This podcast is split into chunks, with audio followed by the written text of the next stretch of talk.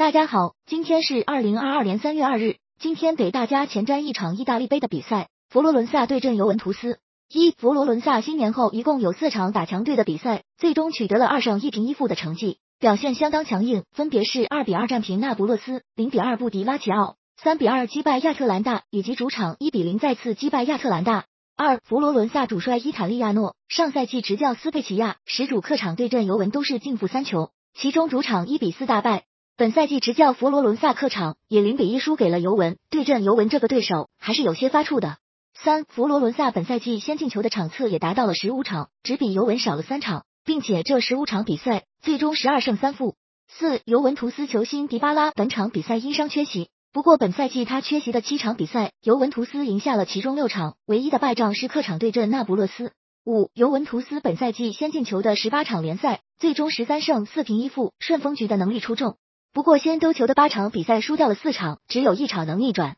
因此尤文本场能否先进球显得比较关键。好了，本场比赛您觉得弗拉霍维奇能够反戈救主成功，还是被老东家叫做人吗？欢迎留言一起讨论。